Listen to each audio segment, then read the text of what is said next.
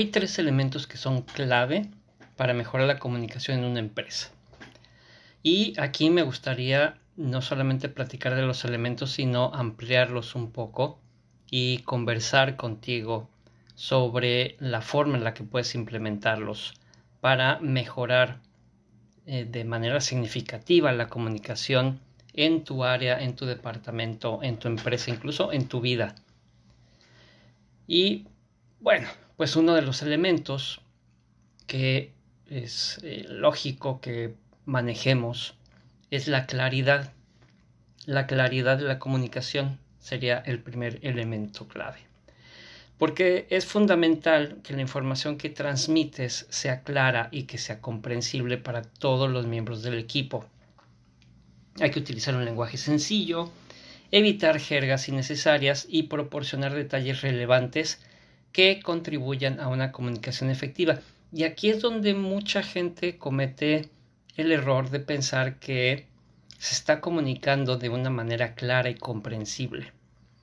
El que tú entiendas de lo que estás hablando y cómo lo estás diciendo no significa que las demás personas lo estén entendiendo de la misma forma.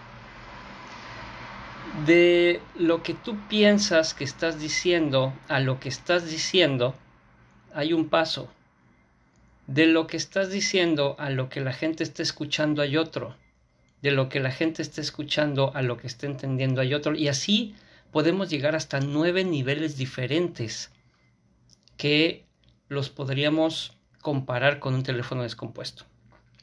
Entonces, entre lo que tú piensas que estás diciendo, llegando hasta un noveno nivel donde la gente asume lo que estás diciendo, pasando por todos los sesgos que pueda haber dependiendo de la experiencia de cada persona y de su canal de comunicación, entonces podemos darnos cuenta por qué en un teléfono descompuesto comenzamos con una idea clara y sencilla, comprensible, y del otro lado termina siendo algo completamente irrelevante y a veces irreconocible. Lo mismo sucede en cualquier tipo de comunicación. ¿Cómo podemos disminuir esta problemática? Cuando uno piensa en la claridad de la comunicación, uno lo está pensando desde su propia perspectiva. Si yo lo entiendo, si yo lo tengo claro, entonces los demás lo van a comprender y no es así. Cuando han dicho, por ahí he escuchado, si lo puedes explicar como hablándole a un niño de 5 años, entonces lo entiendes. Pero volvemos al mismo punto, lo estás entendiendo tú. Pero la persona que está frente a ti aunque se lo expliques como si tuviera cinco años, es una persona de cinco años con una forma de visualizar el mundo distinta a la tuya. Entonces, ¿qué necesitas? No solamente el mensaje, la claridad, que sea comprensible, sino adaptarlo al canal de comunicación de las personas. Y los canales de comunicación pues vienen siendo de manera general el visual, el auditivo y el kinestésico. Pero no todo para ahí, porque no es la única forma de hacerlo. También tienes que considerar si la información está vinculada con el trabajo de las personas y con sus motivadores. Si tú les vas a hablar de algo que no aplican en su rutina diaria o que no es parte de su motivación para ir a trabajar, lo más seguro es que pierdas a tu audiencia en los primeros minutos. Los adultos normalmente tenemos una atención máxima de 20 minutos. Entonces, si además tu comunicación no tiene nada que ver con lo que las personas están interesadas, los vas a perder mucho más rápido. Entonces aquí empezamos a desmembrar esta cuestión de la claridad en la comunicación. No es tan clara como pensamos tenemos que considerar varios factores. Y otro factor que nadie considera es la dominancia cerebral. Esta dominancia cerebral, un estudio realizado por eh, un señor de apellido Herman, nos permite saber si una persona es analítica, si una persona es organizada, si una persona es creativa o si una persona es empática. Y de acuerdo a su dominancia, su cuadrante dominante, es su forma de comunicación.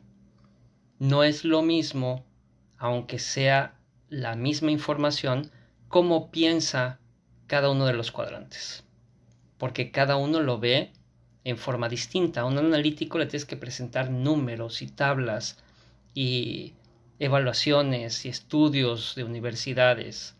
A un organizado tienes que presentarle la información en un cierto formato, eh, con ciertos pasos muy lógicos para esa persona, con procesos muy bien especificados y detallados. A un creativo le puedes mostrar cosas muy visuales o auditivas diferentes a lo cotidiano y hablar de la posibilidad de, crear. Y a un emocional, pues le tienes que hablar desde el punto de vista humano, desde las ventajas que se tiene con lo que tú estás comunicando para las personas, para sus motivadores, para su desarrollo. Entonces, puede ser la misma información, pero tienes que incluir los cuatro canales de la dominancia cerebral y tienes que incluir los canales de comunicación. Entonces, ahí es donde realmente se vuelve clara la información. Ahí es donde realmente estás dando la información para todas las personas que te están escuchando. Y de esa manera no solamente lo tienes claro y comprensible tú, lo va a tener de la misma forma cada una de las personas porque le estás hablando en su lenguaje porque le estás presentando información que ellos entienden de una manera natural de cómo funciona su cerebro. Entonces, hay que evitar precisamente el pensar que porque a mí me quedó claro, entonces ya es sencillo de explicar, porque ya quité las jergas o porque ya estoy dando detalles relevantes, ya es una comunicación efectiva. No, no es así. La comunicación efectiva se da cuando incluyes estos factores que te he platicado. Y ese es apenas el primer elemento. Y es mucho trabajo. Y saber la dominancia cerebral y saber los canales de comunicación no es a través de encuestas. Tienes que hablar con la gente, tienes que conversar con ellos. Y sí, en el estudio de Herman tienes que aplicar una pequeña encuesta para tenerlo mucho más claro. Pero podrás darte cuenta una vez que tengas el resultado la forma en la que esa persona se comunica va perfectamente relacionada con la dominancia que aparece en su resultado. Luego tenemos en el segundo paso, o más bien el segundo elemento clave, una retroalimentación constructiva, fomentando un ambiente en el que los empleados se sientan cómodos dando y recibiendo retroalimentación y esto promueve la mejora continua, fortalece la colaboración y ayuda a corregir posibles malentendidos. Y a esto yo siempre le agrego, no solamente los empleados, los jefes también. No estamos acostumbrados en México ni en Latinoamérica y quizá en muchos otros países a darle retroalimentación a los jefes, a los directivos. Y no lo hacemos porque no nos queremos meter en problemas, porque tenemos miedo a que lo vayan a tomar mal y entonces haya represalias o se rompa algún tipo de relación cordial que hay con las personas a cargo. Y esto sucede porque la gente no está preparada para dar ni para recibir retroalimentación, y menos los jefes. Cuando un jefe cree que las personas trabajan para él, obviamente no va a ver con buenos ojos no va a escuchar con buenos oídos, hablando de los canales de comunicación, eh, el que alguien de su equipo le dé una retroalimentación y le diga, oye, creo que podrías hacerlo de esta otra forma. Creo que esto podría resultar mejor si lo hacemos así. Entonces entran los egos. Esos egos de yo tengo la posición jerárquica, entonces tú no puedes venir a decirme cómo hacer las cosas o si estoy haciendo algo bien o algo mal. Eso es lo que yo hago, no tú. Ahí es donde empieza ese tipo de problemas. Entonces, primero hay que crear un contexto y una cultura.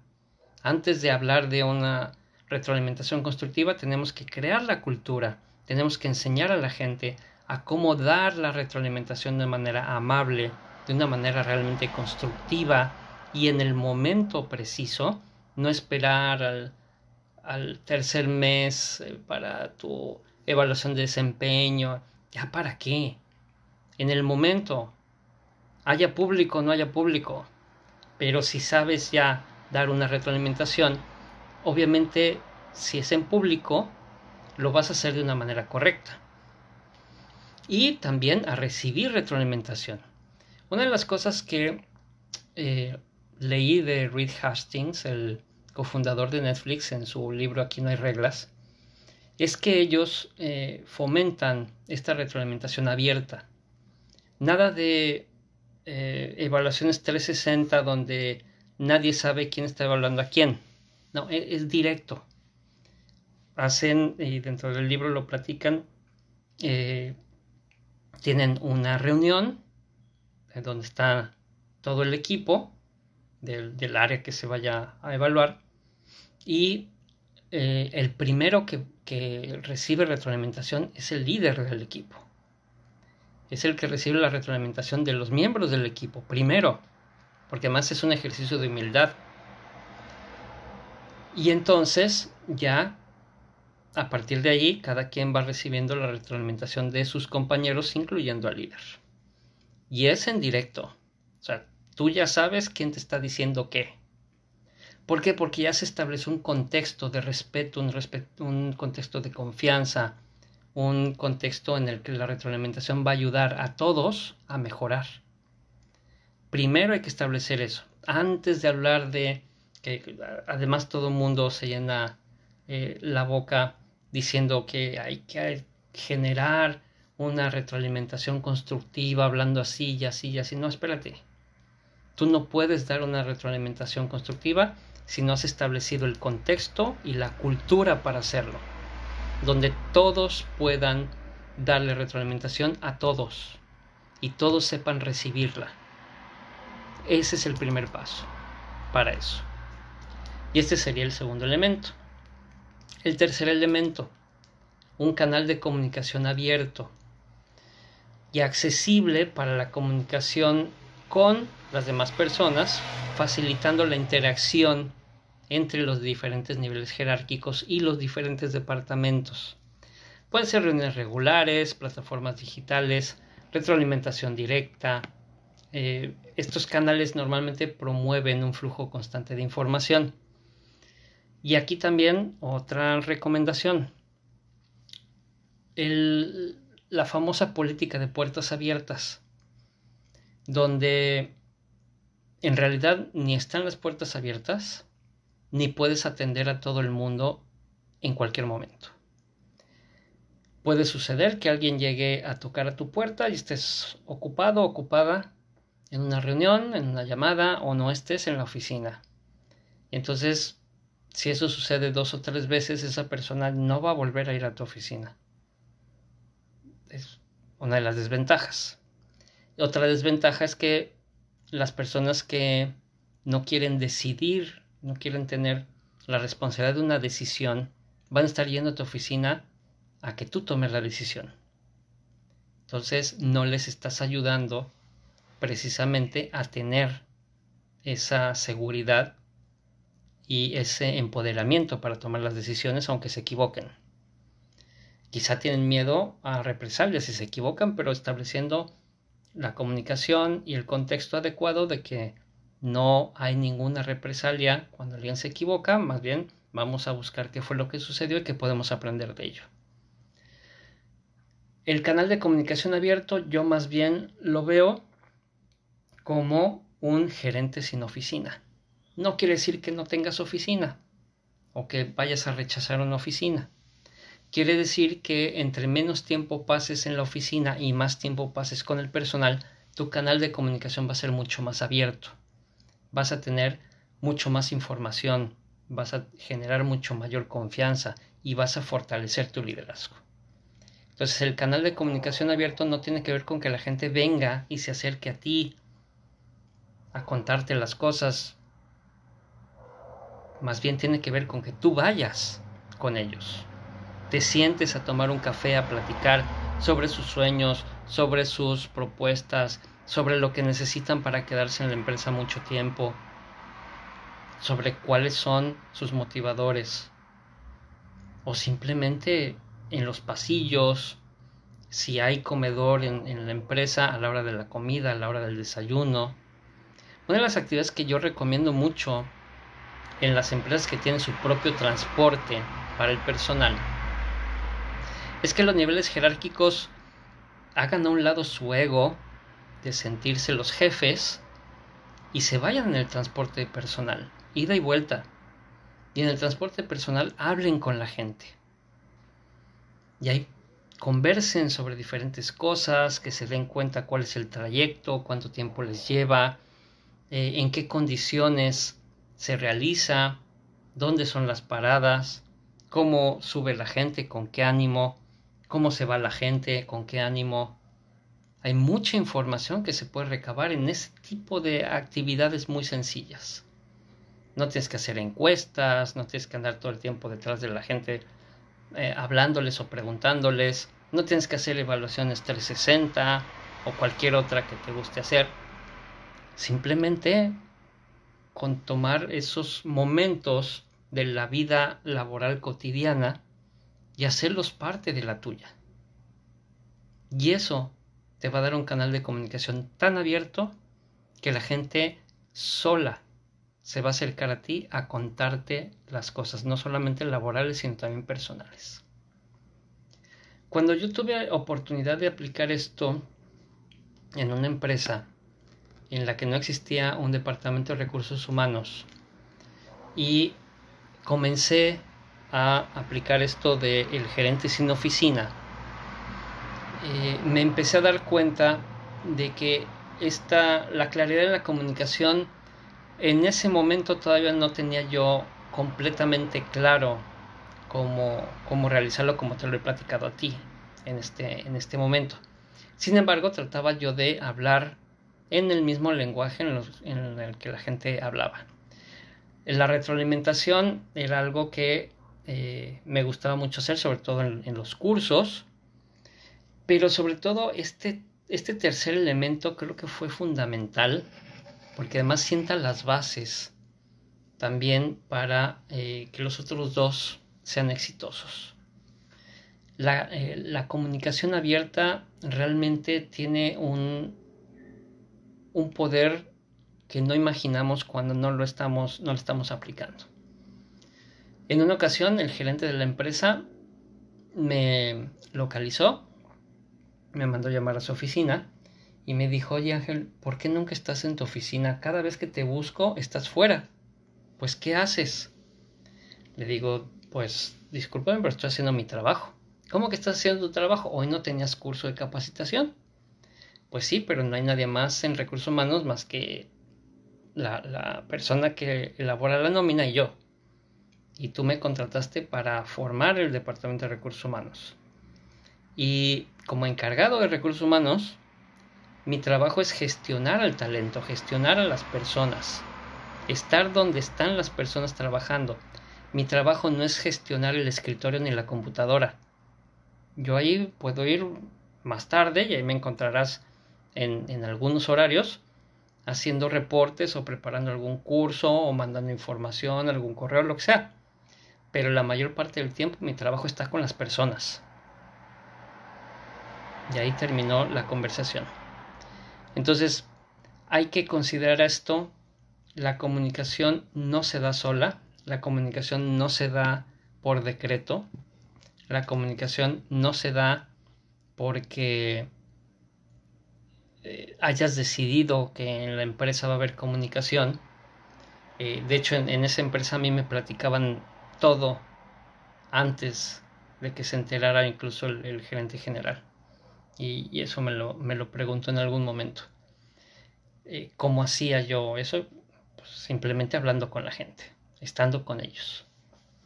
Entonces, si tomar un curso de comunicación es bueno para sentar las bases, Em, tener algunas dinámicas de integración son buenas como base, pero realmente para mejorar la comunicación en una empresa hay que aplicar estos, estos tres elementos, la claridad en la comunicación, conociendo los canales y conociendo las dominancias,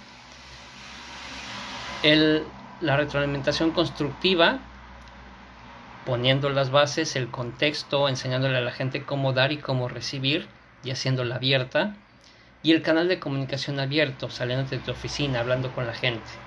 Estos tres elementos clave se tienen que aplicar todos los días en todo momento. No es cuestión de que salgo del curso ya, ya nos comunicamos eficientemente y asertivamente, ¿no? No es cierto. Tienes que empezar a trabajar en eso. Y va a tomar tiempo, porque además tenemos una cultura en la que no solemos comunicarnos ni estar abiertos, en la que pues mucha gente cree que comunicarse le puede generar problemas, porque así lo ha experimentado, así lo ha vivido. Y eso es, es algo que se tiene que romper.